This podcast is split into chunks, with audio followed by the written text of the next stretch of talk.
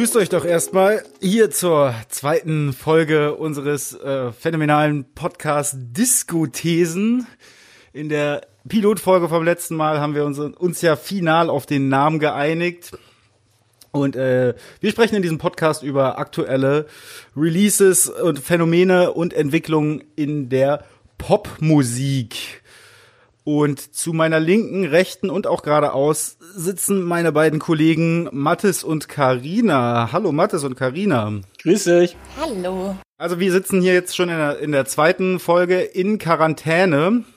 Mathis, du bist in äh, Süddeutschland gerade aktuell und du trinkst äh, ein phänomenales Getränk, das da heißt. Äh, ich trinke gerade ein Pyraser Landbier. Das wird in Tal Messing gebraut.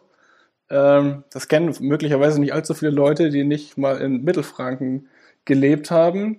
Äh, hier vorne ist ein Schreinermeister oder so abgebildet auf dem Etikett des Biers und daneben steht ein kleines Dorf im Frankenland ist durch sein gutes Bier bekannt. Und das ist, glaube ich, das erste Bier seit zwei Wochen oder so, das ich hier in der Self-Isolation äh, trinke. Deswegen schmeckt das auch gerade sehr gut. Karina, du hast auch ein Kaltgetränk neben dir, ne? Was hast du denn? Du bist in Berlin gerade. Ich bin in Berlin und dekadent. Ich trinke Cremant. Eisgekühlt. Cremant Ich kann so bodenständig. Ich kann so bodenständig, aber sehr lecker. Cremant ist in diesem, diesem Jahr auch so ein bisschen on the come up, ne? Also ich habe schon mehrere Leute Cremant trinken sehen oder darüber sprechen hören, dass sie jetzt Cremant trinken. Ist gerade so ein In-Getränk, war? Ist das so? Das Witzige ist, ich kann nicht mal genau sagen, was Cremant ist. Was macht Cremant jetzt geiler als Prosecco oder irgendwas? Ich weiß es nicht. Aber es ist sogar rosa und ich finde es äh, super. ich glaube, mal gelesen zu haben, dass äh, Cremant Champagner ist, äh, der aber nicht aus der Champagne kommt und deswegen nicht Champagner heißen darf. Ah, ach so, also so als würde ich den jetzt einfach in Kassel machen, dann dürfte ich Cremant sagen. Genau. Wir, wir haben uns hier jetzt nicht zusammengefunden, um über Getränke zu sprechen. Ich trinke übrigens Hakebeck, das wollte ich nochmal dazu sagen und damit grüße ich alle meine norddeutschen äh, Stammeshäuptlinge und Häuptlinginnen äh, straight outer Oldenburg hier. Äh, wir wollen heute über das zweite Album von Dua Lipa sprechen, das diesen Freitag erschienen ist, und zwar Future Nostalgia. Und ich würde gerne von euch beiden zuerst einmal wissen, was habt ihr gedacht, als ihr den Titel gelesen habt? Was habt ihr für Erwartungen gehabt? Was, was ging euch durch den Kopf? Mathis, du bist ja auch so retro. Naja, der Albumtitel Future Nostalgia wirkt natürlich äh, im ersten Moment paradox, ist er aber natürlich eigentlich nicht, weil die Popmusik der Zukunft genauso wie die Popmusik der Jetztzeit wahrscheinlich viel mit Nostalgie zu tun haben wird. Ähm, und dieses Album hat auf jeden Fall viel mit Nostalgie zu tun. Ich weiß nicht, ich glaube, es ist einfach ein Titel, der cool klingt. Dieses äh, Pop Music of the Future Ding ist, glaube ich, einfach ein nettes Gimmick. An sich ähm, würde ich ja sagen, den Klang der Zukunft in diesem Sinne gibt es ja nicht, ne? Weil auch Soundästhetiken, die wir mit was Futuristischem assoziieren, meistens nostalgisch sind und dann irgendwie aus den 80er, 90ern kommen, als wir Science-Fiction-Filme geguckt haben. Carina, was hast du gedacht, als du diesen Titel gesehen hast und dich mit diesem Werk beschäftigt hast zuerst? Ähm, das ging in eine ähnliche Richtung. Ich würde sagen, dass meine Erwartung an das Album war, dass ähm, offensichtlich äh, nostalgische Sounds mit aktuellen verbunden werden und dadurch ein Future Nostalgia entsteht durch diesen Mix und das dann den Sound der Zukunft eventuell ausmacht. Also habe ich mir zumindest erhofft. Ähm, das ist ja jetzt das zweite Album von Dua Lipa. Äh, sie hat vor, äh, sie hat äh, in einem Interview das äh, die jetzige Musik als äh, Dance Crying bezeichnet. Vorher auf dem ersten Album sprach sie immer von Dark Pop. Karina, kannst du mir mal kurz erklären, wer Dua Lipa eigentlich genau ist? Hm. Ich versuche das kurz zu machen. Ich, ich, hoffe, es wird auch kurz. Also äh, Dua Lipa, die im Übrigen wirklich Dua Lipa heißt, ist äh, zunächst einmal eine britische Pop-Sängerin und Songwriterin, die schon als ähm, Teenagerin sich einen Namen gemacht hat in der Londoner Szene. Das war aber zunächst eher als Model und mit ihrer Arbeit in diversen äh, Londoner Clubs und nicht mit Musik. Und nebenbei arbeitete sie, ähm, besuchte sie die renommierte Sylvia Young Theatre School und hat dort diverse ähm, MusikerInnen kennengelernt und so entstanden dann die ersten Demos irgendwann, bis sie dann von dem Manager von Lana Del Rey entdeckt wurde. Und äh, so ging es dann innerhalb kürzester Zeit eigentlich vom Club zum Major-Label Warner und die erste Single New Love wurde veröffentlicht 2015.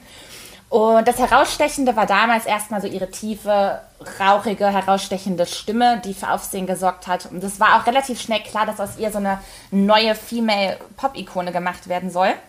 Das Ganze war aber zunächst erstmal mit mäßigem Erfolg. Das war so ein damals schon in 2015 recht bekannter Mix aus ähm, Chart-Pop, bisschen Soul und Balkan-eske Beats. Und die Erzählung drehte sich immer so sehr um ihr Familienschicksal, dass ähm, sie das Kind von kosovo-albanischen Gastarbeitern ist, die England verlassen mussten. Und sie ist allein mit 15 in London geblieben und hat sich dann eben äh, ja, mit ihrem Party-Life und mit ihren Model-Jobs so, so insgesamt durchgeboxt.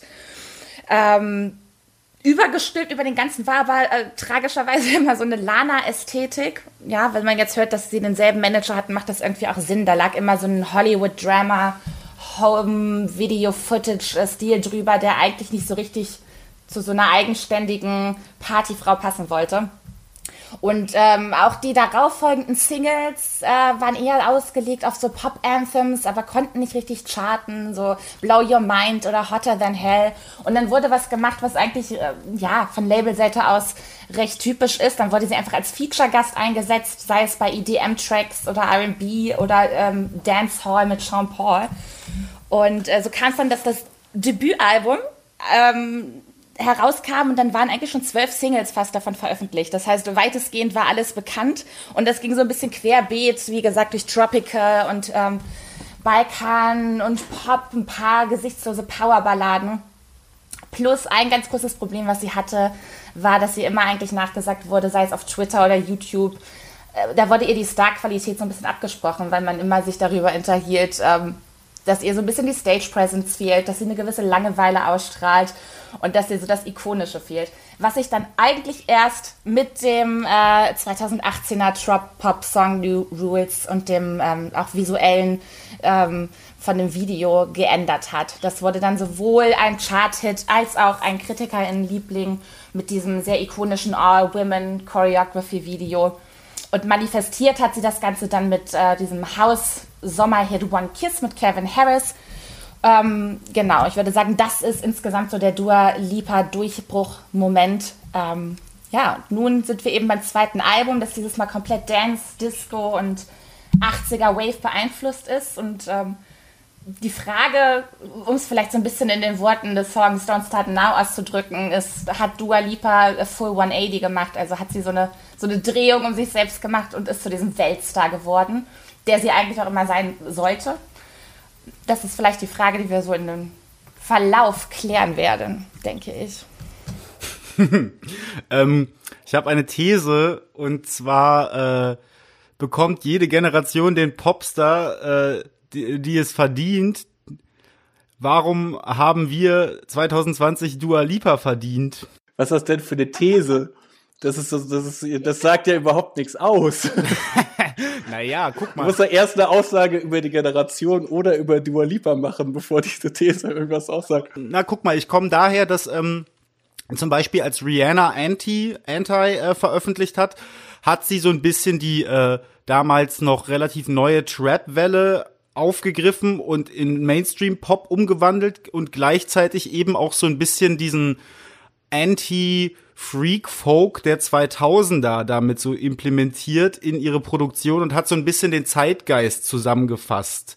Und bei Lady Gaga war es zum Beispiel ein ähnliches Phänomen, dass sie viele Strömungen äh, einfach sehr gut verkörpert hat. Und ich habe mich auch im Hinblick auf dieses doch sehr disco-lastige Album gefragt, was macht Dua Lipa aktuell so relevant, dass man sie eigentlich als den momentan einflussreichsten, vielversprechendsten Popstar in Europa bezeichnen kann oder generell in der Welt.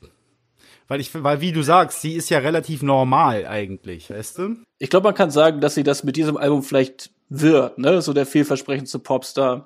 Ähm, und ich glaube, ja, das ist ganz interessant, weil ich glaube, zum einen, ähm, du sagst, sie ist so normal. Ich glaube, das Disco-Ding passt dazu deshalb ganz gut, weil Disco-Künstlerinnen selten unheimlich viel aus ihrem emotionalen Innenleben erzählen, sondern eher durch relativ viel Style einfach diese Songs tragen und so die Strippen ziehen, irgendwie habe ich das Gefühl. Und das tut sie mit ihrer Performance über den Sound auf diesem Album auch.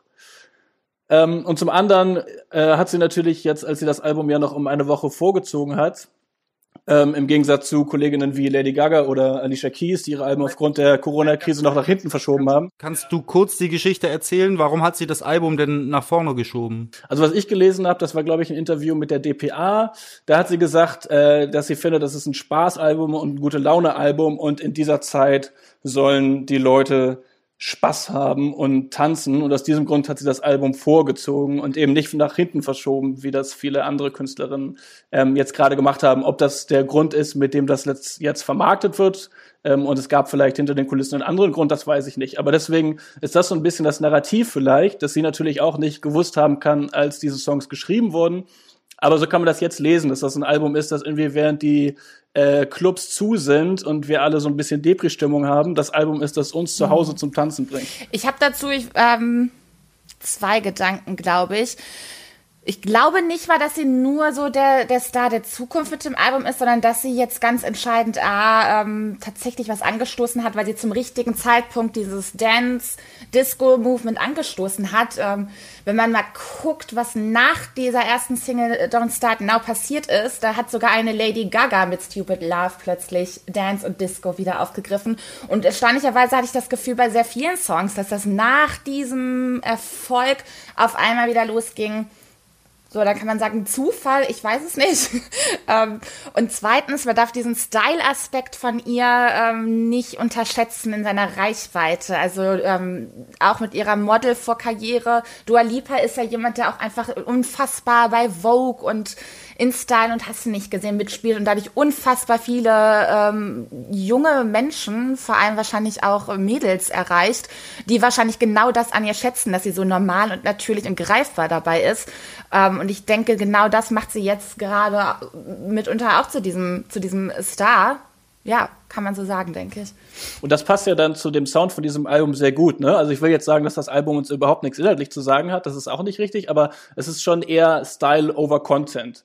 Ähm, und damit passt das tatsächlich viel besser zu ihr als das, was sie auf dem ersten Album noch äh, gemacht hat, was so, so ein bisschen mehr ähm, Crying in the Disco war. Also wenn man ähm, der, das, den zeitgemäßen Reißbrett-Pop-Entwurf jetzt gerade machen würde, dann würde man eher davon singen, dass man als Popstar auch mal Anxieties hat und auch mal auf eine Party nicht geht, weil man keinen Bock hat.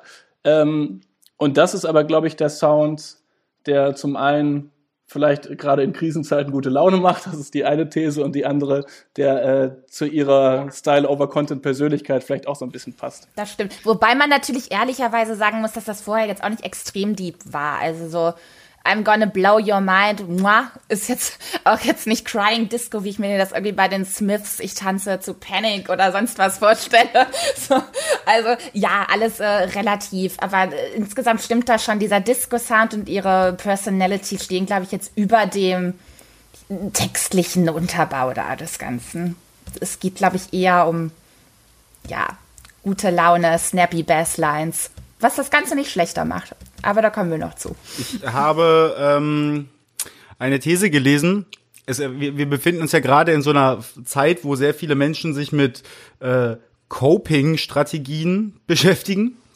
Und ähm, äh, eine These war, beziehungsweise Dua Lipa hat das in einem Interview gesagt, ähm, dieses Konzept des äh, Dance Crying meint gar nicht Crying in the Disco, sondern sie hat halt gesagt, immer wenn es ihr schlecht geht, ist sie in London feiern gegangen und äh, hat sich dann vergessen können, so als Coping-Strategie. Äh, und dann passierte es ihr aber regelmäßig, dass sie ähm, auf der Tanzfläche ausflippte und plötzlich ein Song oder eine Stelle in einem Song kam, der sie schmerzlich daran erinnert hat, wo, dass sie sich ja emotional gerade ganz woanders befindet und dann halt eben dieser Taumel zwischen Euphorie und dieser Trauer, die man die ganze Zeit mit sich rumschleppt und die man dadurch vergessen möchte auf der Tanzfläche, dass sie diese Energie versucht hat, auf dem Album wiederzuspiegeln. Deswegen dieses Don't Start Now ist ja ein ganz klassisches Beispiel eigentlich für die äh, inhaltliche Ausrichtung des Albums, dass sie sich eigentlich von ihrer Beziehung trennen will, indem sie halt danst, aber es dann doch immer mal wieder reinkickt. Zumindest habe ich das so gelesen.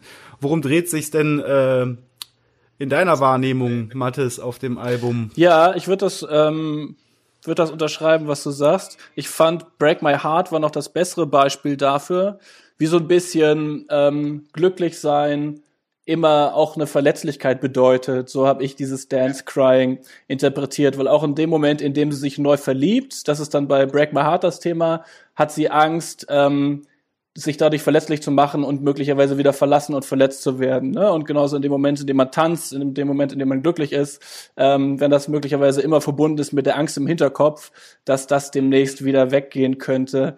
Ähm, so habe ich dieses Dance Crying so ein bisschen interpretiert. Hm. Ich sehe das ehrlich gesagt ansonsten nicht so, abgesehen von diesen zwei Songs.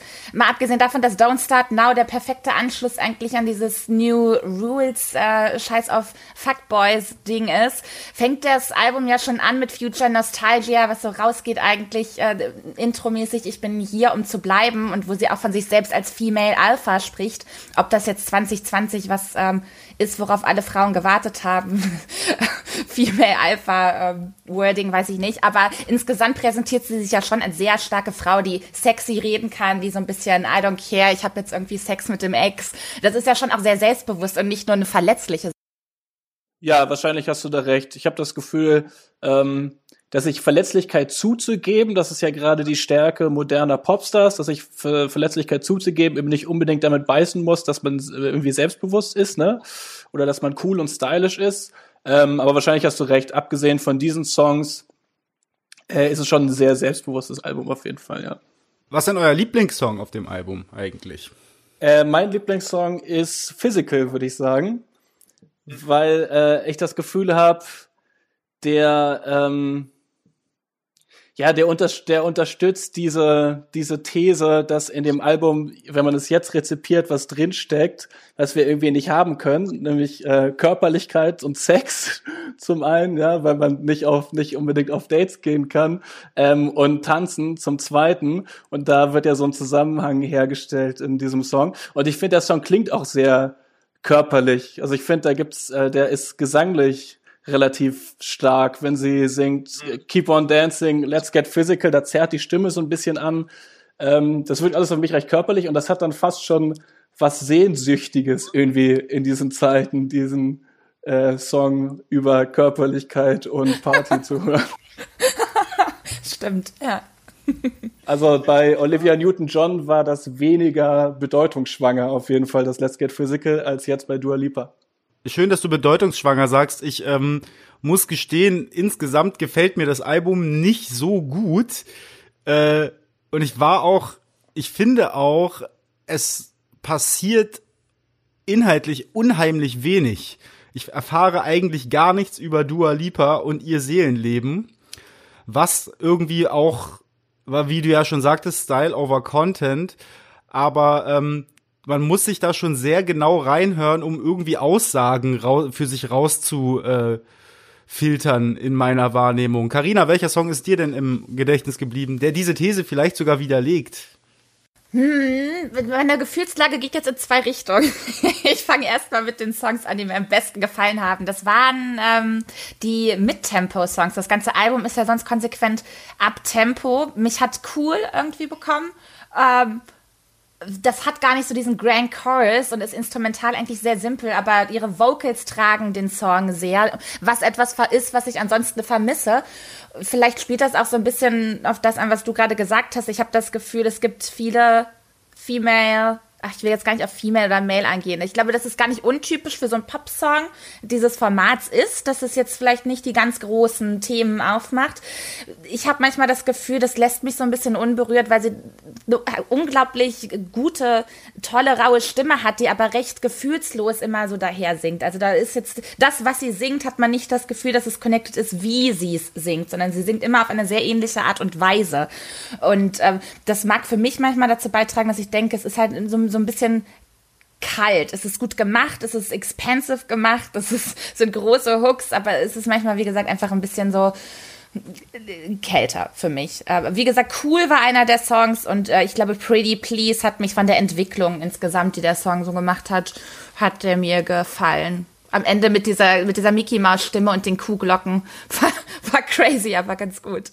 Ähm, ich würde, um Fions These einmal zu widersprechen, sagen, dass der, der zeitgenössische Pop, den man vielleicht am Reißbrett schreiben würde, den ich vorhin schon kurz erwähnt habe, ähm, ja eben scheinbar Sachen übers Innenleben äh, sagen würde, und was heißt scheinbar, ich möchte das keinen Popstars äh, absprechen, dass sie da ihr Innerstes in ihre Songs packen, aber so die, äh, die, die Emotionen, die in einem Drake-Song ausgedrückt werden oder die irgendwie Anxieties, die in einem Halsey-Song ausgedrückt werden, die erfinden jetzt das Rad auch nicht mehr neu und die führen auch nicht dazu, dass man das Gefühl hat, yo, das ist jetzt ein total mutiger Popsong. Ne? Ich finde interessanter, als wenn man sowas inhaltlich gemacht hätte, halt tatsächlich diese Konsequenz zu sagen, das ist hier eine 30 Minuten gute Laune Dance Party und das kann mit mir dann beim Hören emotional genauso viel machen, wie wenn es jetzt textlich um was Innerliches gehen würde. Ja, da, dazu muss ich noch was sagen und das schließt vielleicht auch äh, an den Worst Song des Albums an und vielleicht muss ich dann auch Fionn recht geben, ich hatte einen Moment, da hat es mich wirklich gegruselt gegen Ende, wo sie wirklich versucht hat, inhaltlich was zu sagen und von dieser Dance Party wegzukommen. Und das war Boys Will Be Boys. Und äh, obwohl ich es ansonsten jederzeit unterstützen würde, auf äh, Misogyny aufmerksam zu machen, muss ich sagen, äh, ist da auch komplett irgendwie das Problem verfehlt in dem Song. Das war so gut gemeint, aber nicht gelungen. Ich glaube, wenn ich nachts durch die Straßen laufe und mir meinen Schlüssel zwischen die Finger klemmen muss, weil ich Angst habe, hat das nichts damit zu tun, dass Boys wie Boys sind, sondern äh, weil es einfach wirklich frauenverachtende Typen gibt. Und äh, dieses Boys will be Boys, but Girls will be Women trifft für mich nicht die Problematik des Ganzen. Ich würde es äh, äh, auch einmal kurz anders interpretieren. Ähm, Boys will be Boys ist ja so ein Sinnspruch im Englischen, der verwendet wird, ähm, um halt zu relativieren oder zu rechtfertigen, wenn junge Männer äh, oder Jungs irgendwie misogyn, gewaltsam handeln, dann sagt man so, ja, das sind Jungs, die sind halt so. Ich hatte das Gefühl, dass sie das auf jeden Fall ironisieren und vorführen will, diese Mentalität in diesem Song indem sie und äh, quasi, das ist ja, also ich fand den Song auch nicht gut, weil ich fand, dass der äh, klanglich halt rausfällt und dass er irgendwie so, ne, so mit der, so nach diesem 30 Minuten Nonstop Dance Pop Album plötzlich die Notbremse anzieht. Ähm, und ich bin der Meinung, wenn sie da inhaltlich was sagen möchte, äh, was ja gerade für ihre jungen weiblichen Fans vielleicht auch super ist, dass die dann irgendwie den Mut haben, äh, toxisches männliches Verhalten nicht so hinzunehmen und Machtstrukturen zu hinterfragen. Aber ich glaube, ein besseres Pop-Album hätte das geschafft, dass auch die Message dann besser ähm, in den Sound des Albums eingewoben ist. Aber ich glaube schon, dass sie ähm, sagen wollte, diese Mentalität Boys will be Boys, dass die halt irgendwie Bullshit ist und dass sie das quasi in einem ironischen Sinne zitiert. Mag sein, aber ihr Fazit ist ja dann Girls will be women und ich glaube, ich, ich störe mich einfach wahnsinnig insgesamt an diesen Girls, Boys, Women, Men. So, mir geht's nicht darum unbedingt nur, also warum spielt es überhaupt eine Rolle, ständig Women sein zu müssen? So, und ich, ich weiß nicht, ich komme mit dem Wording, glaube ich, insgesamt.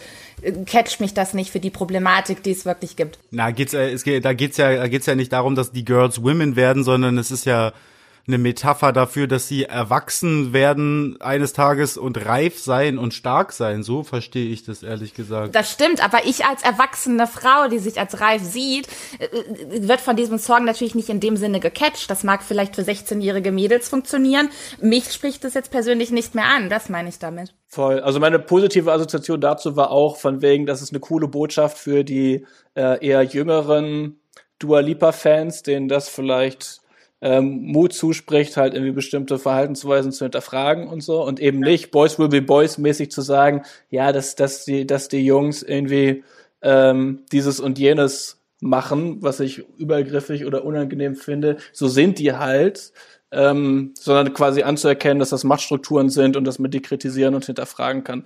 Das ist ja eine coole Botschaft. Ob es so gut umgesetzt ist, ich glaube, da haben wir alle schon ähm, Pop-Songs gehört, die sich gegen Misogynie aussprechen, die sehr viel besser waren.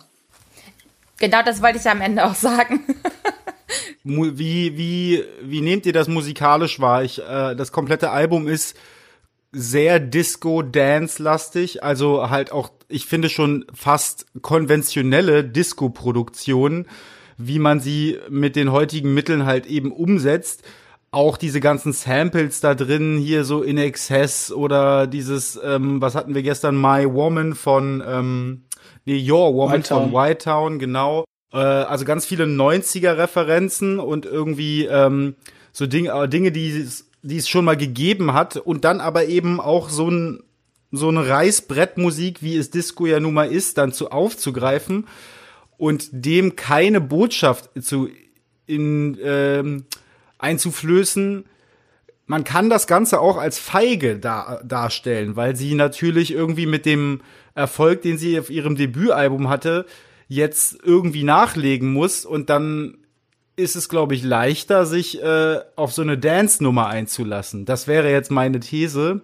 Was haltet ihr davon? Also ich würde halt sagen, das zweite Album von Dua Lipa ist feige. Zum Beispiel dieser Song Cool, das hat mich ganz doll an Gwen Stefani, I Know We're Cool, auch wenn es äh, inhaltlich in eine andere Richtung geht, ist es eine ähnliche Haltung. Und sie äh, hat auch in einem Interview gesagt, dass sie äh, sich da auf Madonna bezieht und auf Blondie und auf Outcast und so weiter und ich höre davon aber nichts auf dem Album. Das sind einfach nur irgendwelche Labels, die sie hier so vorträgt und eigentlich relativ lineare Disco-Songs da performt. Naja, also ich habe äh, also ich habe Daft Punk zum Beispiel schon gehört. Ich weiß jetzt nicht mehr welcher Song es war, aber es gab einen, wo ich sehr an Daft Punk denken musste.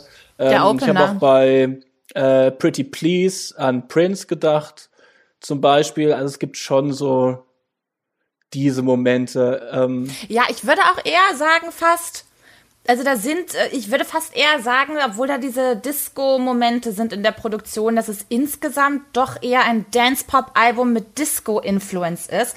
Und insofern hat mich das, ich habe mir hier schon aufgeschrieben bei den Influences, mich hat das oft ehrlich gesagt an Cardi Ray Jepsen erinnert. Ich habe äh, Madonna gehört, ich habe am Anfang im Opener Prince-Referenzen gehört, Janelle Monet-mäßig. Ähm, so ein bisschen, ich habe schon das Gefühl, das war eher mein Ding fast, dass, ähm, dass sie so sehr dass diese Zeit verehren und zitieren will, dass es in dem Sinne teilweise feige war, weil wenig von diesem Future-Sound rüberkam und eben sehr viel Nostalgia. Ähm, insofern, ja, ist es natürlich ein safe geplaytes Ding, weil die ganzen Samples, die sie verwendet, das sind alles Hits. Da kannst du an sich nichts falsch machen mit In Excess Samples und hast du nicht gesehen. Das sind Mega-Hits und äh, die baut sie da ein und das ist gut gemacht, aber das ist natürlich kein Wagnis insgesamt, das muss man sagen. Ähm, ja, insofern vielleicht nicht das mutigste Album, aber das Album, das sie jetzt noch mal mehr als das erste dennoch äh, als als Weltstar trotzdem ähm, präsentiert, finde ich. Ja, es ist nicht mutig, es ist auch wenig futuristisch, ähm, auf jeden Fall, was auch immer das bedeuten soll. Ähm, aber ich finde, also ich habe dann überlegt, wann es das letzte Mal ein Album im Mainstream-Pop gab, das über nur über den Bezug auf einen bestimmten Sound so gut funktioniert und dabei auch handwerklich so gut gemacht ist. Und dann ist mir 24 Karat Magic von Bruno Mars eingefallen, das ihn ja auch zum Megastar gemacht hat.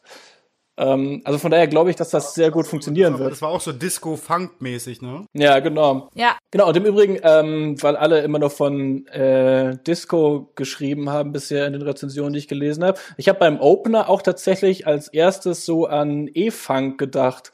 Bei diesen so wobbelnden Synthesizer-Basslines und im Opener sind auch so runtergepitchte Vocoder-Vocals drin. Da habe ich tatsächlich an so ähm, Anfang 80er Elektrofunk, so Funkadelic Spätwerk auch so ein bisschen gedacht. Ich finde, ich, ich habe halt den Eindruck, dass da halt jemand äh, konventionelle äh, Dance-Nummern produziert hat und sich dann hinterher überlegt hat, wie kann ich das wie kann ich das labeln und vermarkten. Deswegen ich bin da sehr stutzig geworden. Ich habe eigentlich nur zwei Songs auf dem Album, die mir wirklich gefallen. Das ist einmal cool und äh, Good in Bad. Good in Bad. Wirklich? Ich habe sehr lange keinen Popsong auf dem Level gehört, der so frech ist. Weil Lily Allen das letzte Mal war. Furchtbar. das war so Lily ja, Allen. Ist, genau, Lily Allen war auch genau meine Assoziation. Ja. Aber ja, Lily Allen hat das halt in anspruchsvoll und lustig und cool gemacht. Aber ähm, auf so einem Album so einen Song zu machen, das finde ich schon in Ordnung. Also Mich hat er abgeholt. Hm. Also ich, also ich habe ja, wir, das ist schön, dass wir da ähm, schon recht unterschiedliche Meinungen vertreten, scheinbar in dieser Woche und tatsächlich so ein bisschen diskutieren. Ich fand, die, wenn das Album nach neun Songs vorbei gewesen wäre, dann wäre das für mich also ein nahezu perfektes Album gewesen. Sehe ich genauso. Diese 30 Minuten Nonstop Dance Party fand ich super. Ähm, und Good in Bad fand ich ganz furchtbar. Nicht wegen, äh, nicht mal wegen der Lyrics, obwohl da so, so Zeilen wie äh, Pipe in the Moonlight, also sie lässt irgendwie beim Mondschein ein Rohr verlegen, so, ja, okay, aber ich finde diesen, vor allem diesen Refrain mit diesen gestotterten Wiederholungen, da, da, da, da, finde ich ganz furchtbar, wirklich. Da habe ich an äh, Taylor Swift gedacht, die hat, glaube ich, auch schon was schon mal Ja, gemacht. Entschuldigung, bitte was? Jetzt gibt's Ärger. Ja, dieses Haters gonna hate, hate, hate, hate, hate, also Ah, okay. Ah. Ich bin auch kein großer Tay-Tay-Fan, muss ich mich jetzt outen an der Stelle. Ich schon. Ich oute mich. Insgesamt muss ich da Mattes aber zustimmen, dass, dass, dass ich auch glaube, die zwei, die zwei letzten Songs hätte man sich insgesamt für mein Gefühl schenken können. Dann hätte man, wie gesagt, wie du schon meintest, diese Party gehabt, die jetzt vielleicht nicht komplett alles neu erfindet, aber die, glaube ich, 2020 in der jetzigen Zeit gerade irgendwie zu Hause Freude macht. Genau, also mein, wir reden hier ja auch nicht über irgendwie nerdy Experimentalmusik oder so, ne, sondern wir reden halt über Popmusik. Und ich glaube schon, dass das das Album ist, das gerade gut in unsere Zeit passt aus den genannten Gründen. Und ich könnte mir auch vorstellen, dass das, ähm, wie Karina ja schon äh, beobachtet hat, dass das ein Trend lostreten wird, dieses Album und dass es das Album ist, das Dua Lipa in die Arenen bringt, das glaube ich. Das glaube ich auch. Und wie gesagt, also kurz darauf, Doja Cat, Say So, Lady Gaga, Stupid Love. Ich habe sogar schon das Gefühl, dass das was anstößt. Ja gut, dann sind wir uns ja alle einig, beziehungsweise ich nicht. Aber ich bin halt einfach auch kein Dua Lipa-Fan. Ich hab, muss auch gestehen, ich habe sie am Anfang als äh, relativ gleichförmige Dance äh, äh, Künstlerin wahrgenommen, die so ein bisschen in so einem Chainsmokers-Umfeld vielleicht funktioniert und dann auf so, auf so Partys halt läuft, aber jetzt nicht irgendwo großartig ein künstlerisches äh, ein künstlerisches Momentum für sich erschaffen kann, so dass sie halt wie eine Lady Gaga plötzlich eine Personality ist. Das sehe ich bei dem Album schon auch in Anführungszeichen, äh, in Ab Abstrichen. Ich finde es aber immer noch sehr gleichförmig. Ich bin immer noch ein Hater. Das ist ja quasi die These, ähnlich wie bei Bruno Mars 24 Karat Magic, dass es nicht unbedingt irgendwelche äh, Yellow Press Skandale oder irgendwas dergleichen braucht, um sie zu einem großen Mainstream Popstar zu machen, sondern dass das allein über diesen handwerklich gut gemachten Retro Sound funktionieren wird. Das ist die These. Es gibt eine lustige Analogie und zwar ähm, äh, hat Mariah Carey äh, am 11. September 2001 ihr Album Glitter veröffentlicht, das ebenfalls sehr äh, dance-lastig und getrieben war und äh, sehr äh, von ihrem bisherigen Werk Abstand genommen hat. Sie hat ja vorher eher immer so Balladen und R&B-Sachen gemacht und da, da ging es dann plötzlich so ein bisschen nach vorne.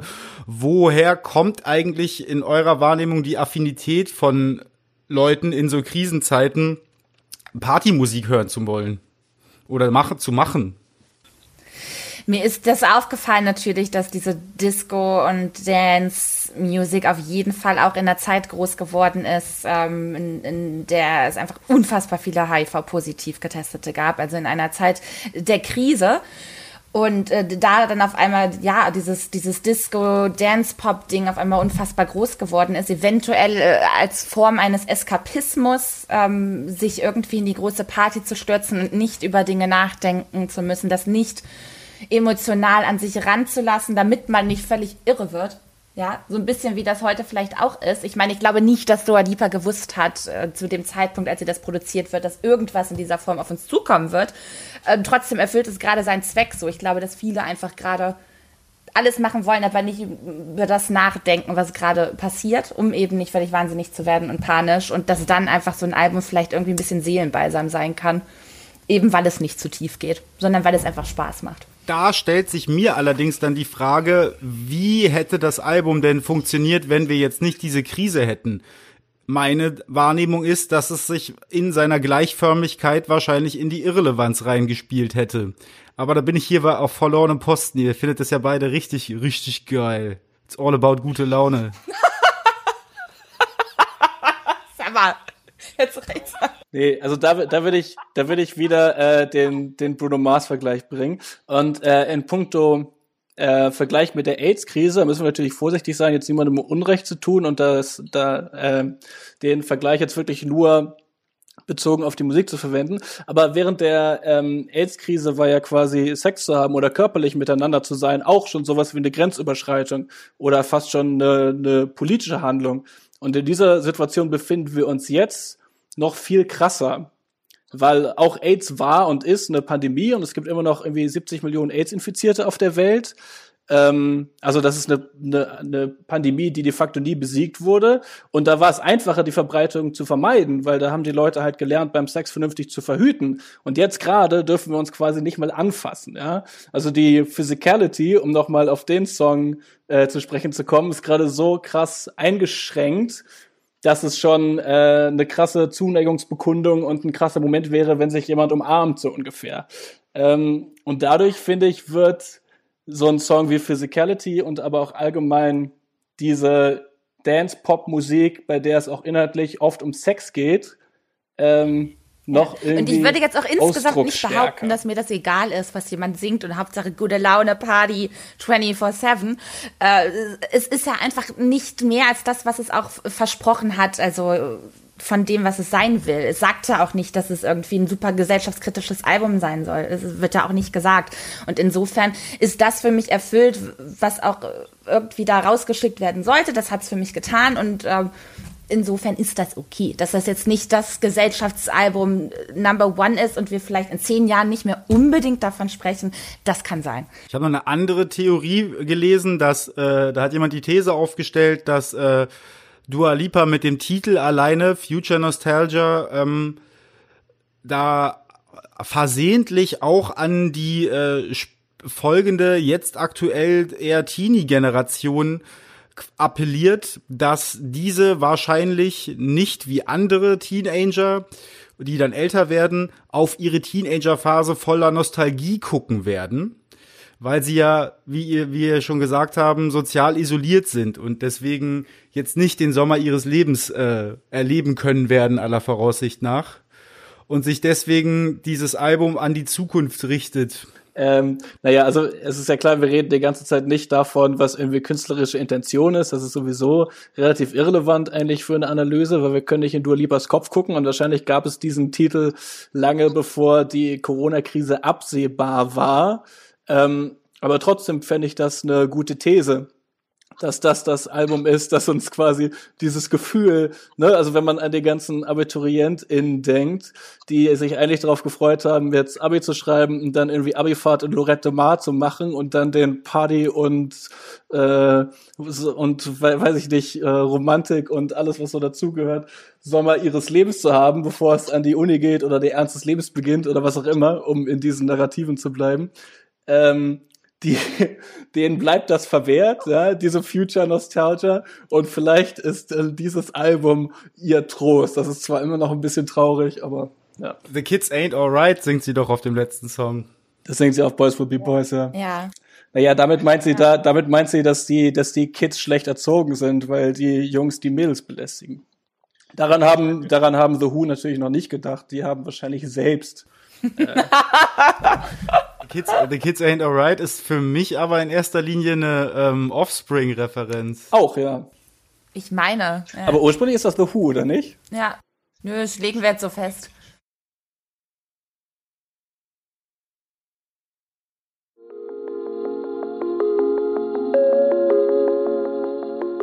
Auf jeden Fall ähm, wollen wir auch in Zukunft in Nostalgie äh, schwelgen. Und deswegen haben wir auch diese Woche wieder unseren äh, äh, Top und Flop der Woche mitgebracht, auf den wir dann in der nächsten Woche nostalgisch zurückschauen können, wenn wir uns diese Folge nochmal anhören möchten. Das war der Top der Woche. Nein, aber was ist denn der Top der Woche bei dir, Karina? Mein Top der Woche ist Perfume Genius on the Floor. Perfume Genius. Ich wusste äh, es. Du wusstest es, ja. Als ich gestern nach meinem Song der Woche gegraben habe und gesehen habe, dass es diesen Perfume Genius Song gibt, wusste ich es. Wunderbar, dass wir uns auch mittlerweile so gut kennen. Also Perfume Genius packt äh, für alle nochmal zur Einordnung seit ungefähr 2005 auf unfassbar schöne Weise so sehr monströsen Herz- und äh, Weltschmerz und sehr fragile Kammerpop-Songs und erzählt darin so sehr persönliche Geschichten. Ähm, davon, wie er als Homosexueller Diskriminierung erfährt oder seine vergangene Drogensucht äh, einen erlittenen Missbrauch oder auch seine Morbus Crohn-Erkrankung. Und die meiste Zeit über singt er da so sehr Kate Bush anhimmelnd. Ähm, diese Leidenschaft teilen wir offenbar äh, in so einem sehr hohen Falsettgesang. Und ähm, sein neues Album erscheint jetzt bald. Er hat schon eine Vorabsingle veröffentlicht, die heißt Describe und das war eher so Richtung Shoegaze, auch sehr gut. Und jetzt streckt er eben eher so ein bisschen die Fühler in Richtung Synth-Pop-Welt aus, aber eben nicht so stadionmäßig, a Flock of Seagulls-like oder so, sondern auf eine sehr verspulte Art und Weise. Und das Allerschönste bei der ganzen Sache ist, glaube ich, das wunderbare Dance-Video, in, in dem er erst oben ohne Zigarre raucht und sich dann äh, mit nacktem Oberkörper vor der Schmerz durchs Feld rollt und dann auf einmal am Ende sich in zwei teilt und mit sich selbst tanzt. Und das fand ich herrlich. Das würde ich ah, sehr gerne selbst und das finde ich sehr verantwortungsvoll in Corona-Zeiten. Ähm, ja, insofern wunderbarer Song, sehr, sehr gutes Video. Mathis, was ist dein äh, Liebling, Lieblingsmoment äh, der Woche in der Popmusik? Äh, ich dachte, das ist einfach Song der Woche. Oder hätte ich jetzt auch äh, Madonna in der Badewanne als Moment nehmen können? War Madonna diese Woche in der Badewanne? Ja, das wäre mein Vorschlag für Abfuck der Woche, aber da kommen wir gleich zu. mein Song der Woche ist äh, von Lingua Ignota und heißt Oh Ruthless Great Divine Director es ist auch so geil, dass du, äh, also dass du jetzt ähm, einen Künstler raussuchst, dessen Namen du nicht mal richtig aussprechen kannst, so, also richtig, das ist so richtig übereitel, aber ja, was macht dich, was, was macht das denn so interessant, Mathis? Das klingt ja super spannend. Wo hast denn das ausgegraben? Der Name ist halt lateinisch, ja. Lingua ignota heißt Sprache und dann ein Adjektiv, für das jetzt mein Latinum nicht mehr reicht. Der Song heißt Oruthus Great Divine Director ähm, und das ist eine Künstlerin, die lebt in Rhodes Island und hat eine klassische Gesangsausbildung und spielt verschiedene Instrumente. Und die macht eine recht experimentelle Musik, die von Klassik ebenso beeinflusst ist wie von Noise und von Black Metal. Ähm, und ich finde, das ist extrem körperliche und extrem emotionale Musik, auch textlich. Die setzt sich viel mit äh, Misogynie und Missbrauch auseinander und mit ihren eigenen Erfahrungen von häuslicher Gewalt. Und das wird dann ausgedrückt durch so sehr ausdrucksstarken operatischen Gesang, der dann irgendwann übergeht oder unterbrochen wird von so Lärmwänden und so sehr flächigen Black Metal Riffs. Black Metal klingt ja oft fast so Wall of Sound mäßig und ist sowieso sehr emotionale und ausdrucksstarke Musik, meiner Meinung nach. Also all das finde ich irgendwie ist eine krass passende Form für die Sachen, die sie erzählt ähm, und fand das sehr beeindruckend zu hören. Wenn man sie noch nicht kennt, würde ich auf jeden Fall empfehlen, mal den Song Do You Doubt Me Traitor zu hören von dem Album Caligula, das letztes Jahr erschienen ist. Das ist ähm, meiner Meinung nach ihr bester Song und den neuen ähm, Oh Ruthless Great Divine Director fand ich interessant, weil, weil der für mein Empfinden schon weniger nach Experimentalmusik klingt als ihre beiden Alben und ein bisschen mehr ähm, Popmusik im diederischen Sinne ist. Der hat eine etwas nachvollziehbarere Struktur. Die erste Hälfte ist einfach Gesang über ein Klavier und dann irgendwann ist das Klavier, glaube ich, ein Cembalo, Cembalo und der äh, Gesang wird mehrstimmig. Äh, es beginnt mit der schönen einprägsamen Zeile Everyone I know is a fucking carp. Ähm, und die zweite Hälfte kommen dann irgendwann diese Black Metal Riffs rein, die fast schon pointiert eingesetzt werden und sie fängt an zu schreien und es geht irgendwie darum, dass man niemandem vertrauen kann und es sind Gender Switches in den Lyrics drin und so. Ähm, ich finde, da sollte man sich mal drauf einlassen. Äh, lohnt sich. Äh, eigentlich hatte ich mir vorgedacht, äh, vorgenommen, dass ich ein, äh, eine krasse Überleitung mache von Dua Lipa zu meinem Tipp der Woche. Denn ähm, mein äh, Lieblingssong der Woche ist von Jesse Reyes die bei dem Song von Dua Lipa und Calvin Harris mitgeschrieben hat. Die hat vergangenen Freitag auch äh, ein Album veröffentlicht, das heißt Before Love Came to Kill Us und das ist ein ja, RB-Album im Großen und Ganzen. Und der Song selber heißt Imported und ist mit äh, Black. Und ähm, das Besondere an dem Song ist, dass, es der, dass er bereits 2016 erschienen ist auf der ersten EP von Jesse Race. Und das ist ein relativ klassischer R&B-Song mit so einem Akustikgitarrenriff und so heruntergefahrenen Trap 808 Drums und äh, die beiden singen darüber, wie sie äh, sich in einer Übergangsbeziehung befinden. Also auch ein Thema, was Dua Lipa ja auf mit dem ähm, Good and Bad Song so ein bisschen anschneidet. Äh, in dem Song von Jesse Reyes heißt es zum Beispiel äh, I know you're in love with somebody else, but maybe I could offer some help. Also so dass man sich halt so gegenseitig aus ähm, mit äh, Sex und körperlicher Nähe irgendwie aus der Misere herausleitet.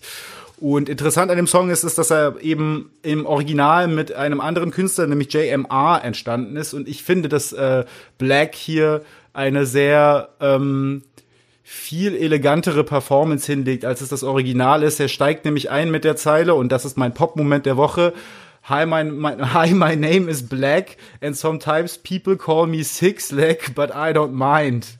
Weil er hat auch so Merchandise, wo halt äh, drauf steht, it's called Black, not Six Leg. Das Album an sich ist aber eigentlich nicht sonderlich hörenswert. Ich war ein bisschen enttäuscht. Das ist so, ich warte ja immer noch auf das Rihanna-Album und äh, das ist, glaube ich, so Methadon für Leute, die auf Rihanna-Alben warten. Mein Bruder hat mir gestern von dem Jesse Reyes-Album vorgeschwärmt. Ich habe es noch nicht gehört, aber der fand das sehr gut scheinbar. Aber ich warte auch auf das Rihanna-Album, um das nochmal zu sagen. Ich warte nicht mehr, ich habe es aufgegeben. Ist das, ist das nicht unser Abfuck der Woche? Das Rihanna-Album ist wieder nicht erschienen. nee, was ist denn der Abfuck der Woche eigentlich? Ich habe es ja vorhin schon angedeutet und ihr hattet das scheinbar nicht mitbekommen. Äh, Madonna war diese Woche in ihrer Instagram-Story nackt in der Badewanne ähm, und hat gesagt, das Ding mit Covid-19 ist, das interessiert den Virus nicht, wie reich du bist, wie berühmt du bist, wie lustig oder klug, wo du wohnst, wie alt du bist. Äh, der Virus ist ein großer Gleichmacher und das und der ist zwar total schrecklich, aber das ist ja das Großartige daran, dass der uns alle gleich macht. Und das ist halt das privilegierteste und dümmste, was ich seit langem gehört habe. Nicht nur sind Menschen mit hohem Alter und damit auch Madonna besonders gefährdet und Menschen mit Vorerkrankungen ist natürlich auch gerade in Amerika, wo Madonna in der Badewanne sitzt, besonders die armen Menschen gefährdet und äh, diejenigen, die von der schlechten Sozialpolitik dieses Landes nicht unterstützt werden. Und außerhalb von Amerika ist das sogar noch viel mehr der Fall.